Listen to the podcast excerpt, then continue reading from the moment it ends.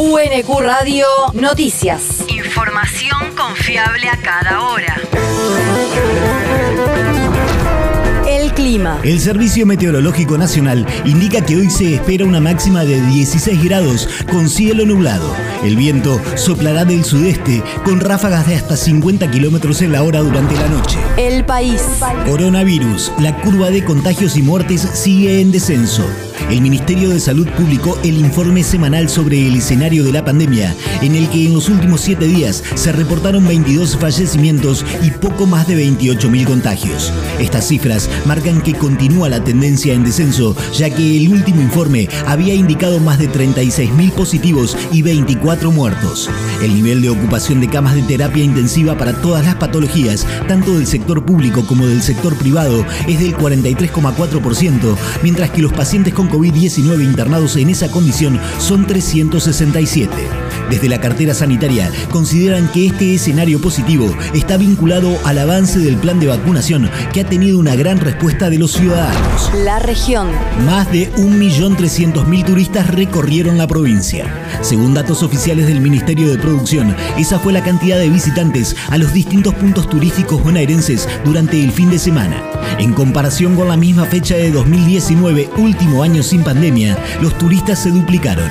Fueron en concreto 114% más, con la aclaración de que esta vez el fin de semana largo sumó un día extra al juntarse los feriados de la conmemoración del fallecimiento de Martín Miguel de Güemes y el Día de la Bandera en conmemoración al fallecimiento de Manuel Belgrano. El territorio. Homenaje al creador de la bandera. El Instituto Belgraniano de Quilmes y Verazategui realizó este lunes al mediodía el acto institucional por el Día de la Bandera y el 202 aniversario del paso a la inmortalidad del general Manuel Belgrano. El acto fue en la Plaza San Martín y en la Galería de los Próceres, en el atrio de la Iglesia Catedral de Quilmes. El mundo. Denuncian vulneraciones de derechos humanos durante el paro en Ecuador. La Alianza de Organizaciones por los Derechos Humanos de ese país dio a conocer ayer que registró 39 vulneraciones de derechos humanos durante las jornadas de protestas convocadas por la Confederación de Nacionalidades Indígenas del Ecuador y otras organizaciones para protestar contra la política neoliberal de Guillermo Lazo.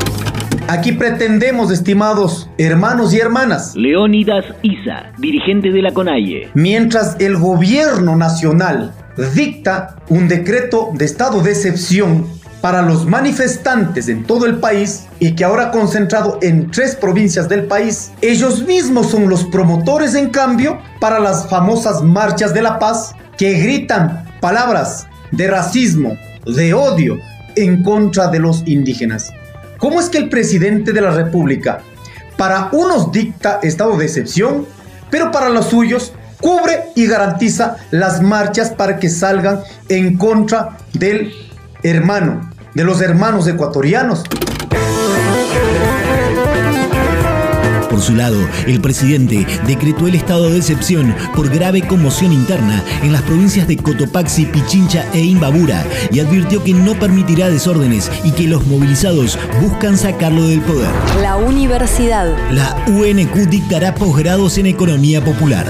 El rector de la Universidad Nacional de Quilmes, Alfredo Alfonso, firmó con el secretario de Políticas Universitarias, Oscar Alpa, el presidente de la Fundación Universidad Latinoamericana de las Periferias, Carlos Olivero, y el vicerrector de la Universidad Nacional de Moreno, Alejandro Leopoldo Roba, un convenio para que esas casas de estudios desarrollen propuestas formativas de posgrado vinculadas con la economía popular y la integración sociourbana. A través de estos acuerdos, las instituciones participantes se comprometen a generar actividades académicas, de investigación y de vinculación que aporten a un programa de educación superior para el desarrollo humano integral y que los saberes producidos por los sectores populares sean parte constitutiva de la producción del conocimiento. El deporte. Del Bonis quedó eliminado en la primera ronda del ATP 250 de Mallorca. Fue derrotado por el suizo Antoine Bellier por 6-3 y 7-6.